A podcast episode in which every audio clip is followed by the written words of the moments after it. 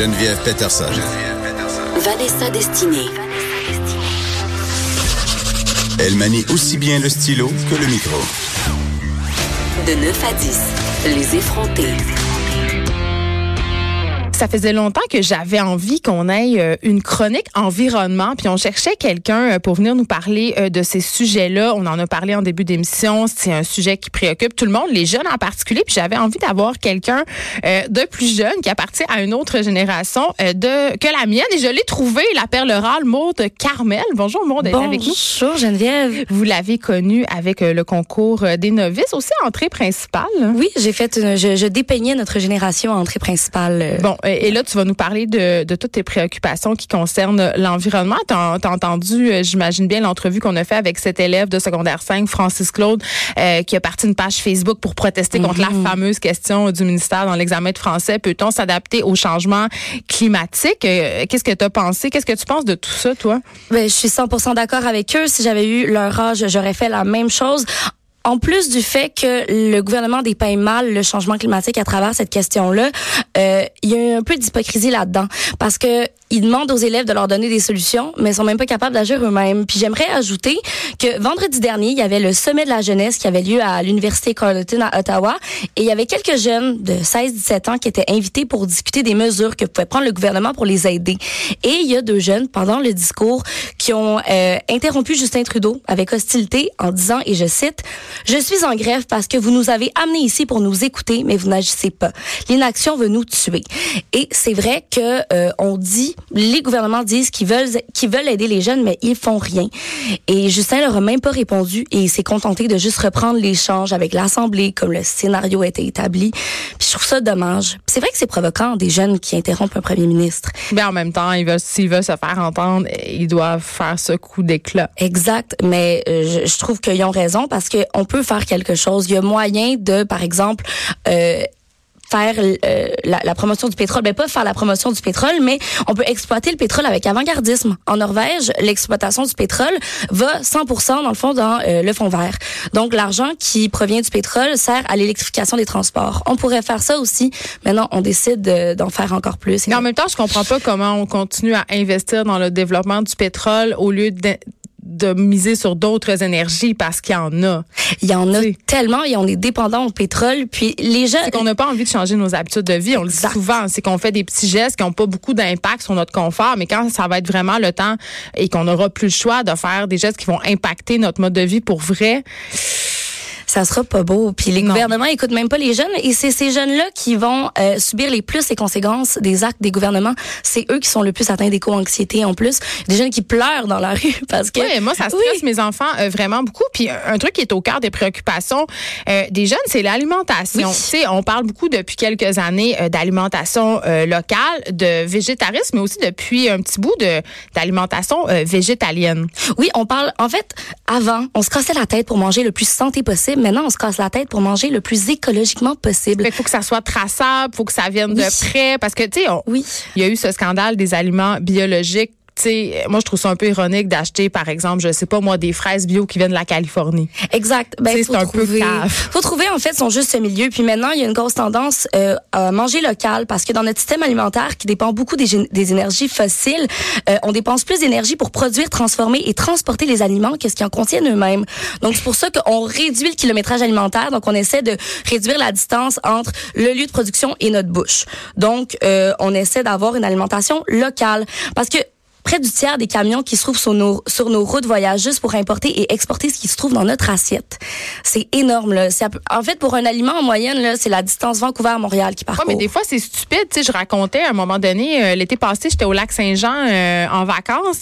Et, euh, évidemment, le Saguenay-Lac-Saint-Jean, c'est la mecque du bleuet. Oui, et c'était impossible pour moi de trouver dans les grandes surfaces des bleuets du lac. Il y avait juste des bleuets californiens. À, quelle à quelle saison? À quelle... On était l'été. Le, mois d'août, peut-être? Non, non, on était c'était l'été. On était dans la saison du bleuet. Il y avait le kiosque du bleuet du lac Saint-Jean à la sortie du IGA. C'est parce qu'ils sont moins gros, puis les gens veulent quelque chose de gros d'OGM et euh, sont, sont moins proches des aliments. On a perdu en fait le lien qu'on avait avec l'aliment, puis c'est pour ça que les gens reviennent au locavorisme. Les gens deviennent locavores. Mais c'est cher, non, acheter local, j'ai l'impression? Oui, c'est un choix qu'il faut. Ben ça dépend. En fait, si vous achetez directement à votre fermier, comme votre fermier de famille, pas loin de chez vous, ben pas loin de chez vous, c'est relatif. Si vous habitez euh, Si au j'habite à. Rosemont.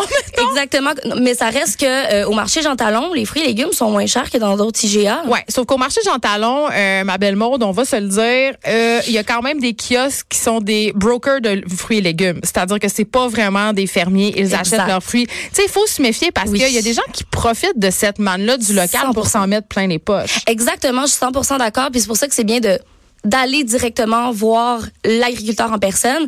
Euh, puis tu reconnectes un petit peu avec l'alimentation. Moi, je trouve que c'est le fun de savoir c'est quoi la couleur des yeux de la personne qui a fait mon poivron. tu sais. Mais ça reste que c'est pas fun d'y aller aussi. Il y a des fermes où tu peux aller faire de l'autocueillette. Oui. Mais évidemment, on est tous pris dans le temps euh, et tout ça. Et là, euh, toi, tu t'opposais, ben, je sais pas si tu voulais faire un combat, là, mais l'alimentation locale versus l'alimentation Oui, végétalienne. mais il y a des gens qui doivent être mêlés à la maison parce qu'on arrête Ben, moi, pas de je suis. Oui, ben vous avez le droit de savoir. Geneviève, tu as le droit de savoir c'est quoi la vraie réponse. Instruis-moi. Qu'est-ce qui, est le- qu'est-ce qui est le pire entre manger de la viande ou manger euh, de loin? Par exemple, parce que les végétaliens, ils mangent beaucoup de quinoa, de noix de coco, Moi, je de noix. que c'est pire manger loin. Non, c'est pire manger local et de la viande. Et oui. Ah ouais? Ouais, en fait, Sur euh, l'impact écologique sur euh, de l'impact ces, écologique. de- des élevages. Selon une étude euh, d'une fille qui est à la maîtrise en environnement à l'Université de Sherbrooke, qui s'appelle Karine Côté, elle a comparé un régime locavore avec la viande une semaine au Québec et une, une semaine végétalienne. Et dans le fond, ce qui produisait le moins de gaz à effet de serre, c'est le régime végétalien. C'est pas parce que c'est super bien d'importer ces aliments-là. C'est juste que produire de la viande, c'est tellement polluant que rien peut battre ça. C'est hyper polluant manger de la viande. Puis Même si on chasse notre viande. Bon, Euh, là, c'est sûr que c'est bah, pas grand monde qui peut chasser toute sa euh, viande, mais, mais mais ça reste- tu parles vraiment de l'élevage. L'élevage, en fait, euh, faut en moyenne 11 fois plus d'énergie fossile pour produire une kilocalorie de protéines animales que de protéines végétales. Puis Si c'est si c'est si aussi polluant élever un animal comme une vache, c'est entre autres parce que les aliments qu'elle va consommer vont fermenter dans son tube gest- digestif. Puis ça, ça va produire du méthane. Le méthane, c'est comme le gaz le plus polluant. Ça, C'est gaz à effet de serre. C'est le pire. Le trou dans la couche d'ozone, c'est de la fausse des pets de vaches puis de cochons. C'est pas vraiment les pets, c'est les rots. Pas vrai? Oui, Wow. oui, un peu les pets, mais plus les rots. Ouais, c'est ça. Vous voyez comment c'était nécessaire qu'elle vienne à, à no- à notre émission Voilà. pour. mais euh, mais c'est super bon pour l'économie. Je tiens à dire que si tout le monde achetait un petit peu plus, mettons 30 dollars d'aliments euh, d'aliments québécois au lieu d'aliments étrangers par année, la province récolterait un milliard de dollars en cinq ans. Mais tu sais, j'avais fait un reportage sur manger local. Ça fait Ah quelques oui? années. C'était pour le clin d'œil. Et euh, ce qu'on avait découvert, en fait, c'est qu'on était, et je m'inclus là-dedans, là, on est plein de bonnes intentions. Tu sais, c'est-à-dire, si tu demandes à des gens, est-ce que vous seriez prêt à débourser un petit peu plus pour manger local, euh, pour manger bio, pour manger, euh, puis pas nécessairement bio, euh, des choses qui sont traçables? Sans OGM. C'est ça. Les gens répondent vraiment en grande majorité oui. Oui. Sauf que quand ils sont rendus à l'épicerie, c'est le portefeuille qui gagne. Ouais. C'est-à-dire que entre la gousse d'ail de Chine euh, qui est vendue trois gousses d'ail pour 99 cents et la gousse d'ail du Québec à 4,99 la livre, ben les gens ils vont faire le choix de la gousse d'ail chinoise. Exactement, mais c'est pour ça qu'il faut pas culpabiliser personne parce que c'est pas tout le monde qui a le luxe bon de s'acheter ça, mais aussi de changer son alimentation. Ouais. Mais je pense que plus on achète euh, local, plus on encourage les fermiers, peut-être plus on va pouvoir peut-être diminuer les prix ou avoir des subventions. Euh, c'est juste que là, on dirait que c'est tellement rendu niché, les agriculteurs vendent tellement pas tant que ça au peuple québécois qu'ils ont besoin de vendre plus cher. Euh, donc c'est assez complexe la façon dont c'est géré l'agriculture au Québec, mais je trouve qu'il y a quelque chose de très sain, de très euh, on, on revient à la terre en, achetant vraiment local, mais je comprends que c'est pas la, la réalité de tout le monde. Puis de toute façon, on pourra jamais manger sans avoir aucun impact. On est des animaux, hein, ça existe pas manger sans impact écologique.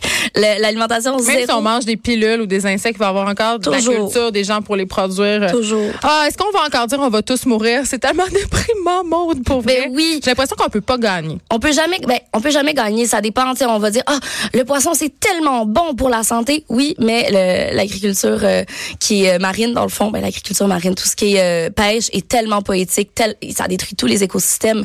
Puis on le voit là, ce, ce matin, on, ça, ça a sorti que la plupart des espèces euh, du Oui. sur Terre étaient en danger.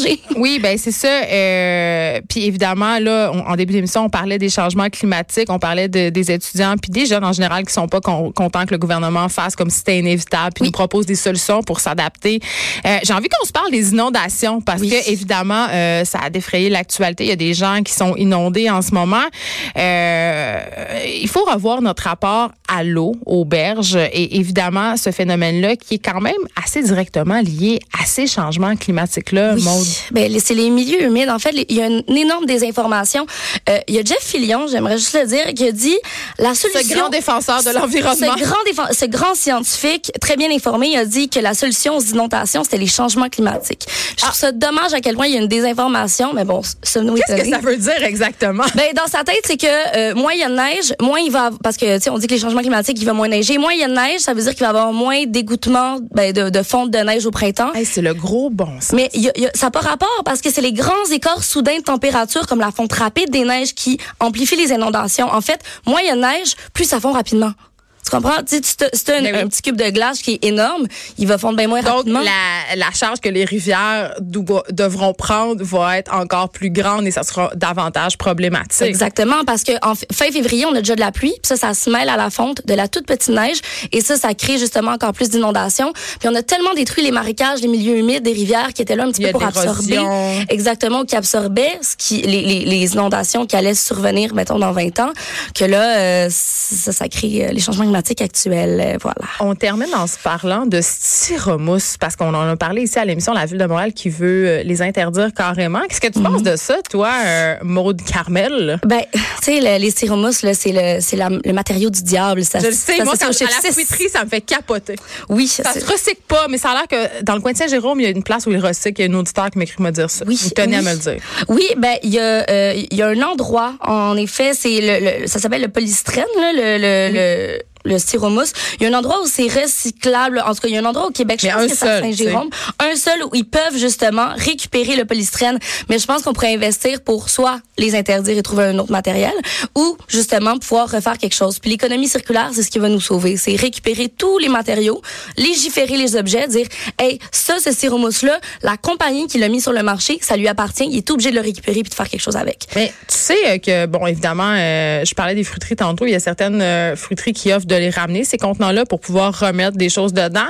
Et euh, quand on pose la question aux commerçants pourquoi ils utilisent ce type d'emballage-là, ils répondent, mais c'est parce que les gens, ils ont l'impression que les fruits et légumes, ils sont plus beaux. Euh, Puis aussi, on va pas se voiler la face. Il y a des fruiteries qui servent de ce stratagème-là pour cacher euh, des fruits et des légumes un peu moins frais. Oui, au lieu de les vendre à rabais pour que les gens en fassent des smoothies, mais c'est aussi que, en fait, le polystyrène, c'est un isolant rigide. C'est pour ça qu'on l'utilise pour, en tout cas, pour, pour nos soupes faux Fait que t'es pour. Toi, t'es pour qu'on bannisse tout ça. Qu'on apporte nos contenants à l'épicerie, Ben oui. qu'on soit vraiment épis. Ben oui, je pense qu'on peut revenir à la base puis même euh, tout être zéro déchet. Zéro déchet, je pourrais en parler euh, complètement dans une autre chronique. en Ben, tu vas revenir nous en parler euh, très certainement. Merci, euh, Maud Carmel, de m'avoir éclairé. Je me sens, je vais me coucher moins niaiseuse grâce à toi ce soir. me fait Puis, je vais plus acheter de contenants en styromousse. Merci d'avoir été là. Merci de nous avoir écoutés. On se retrouve demain. Il y a Richard Martineau qui suit dans quelques instants.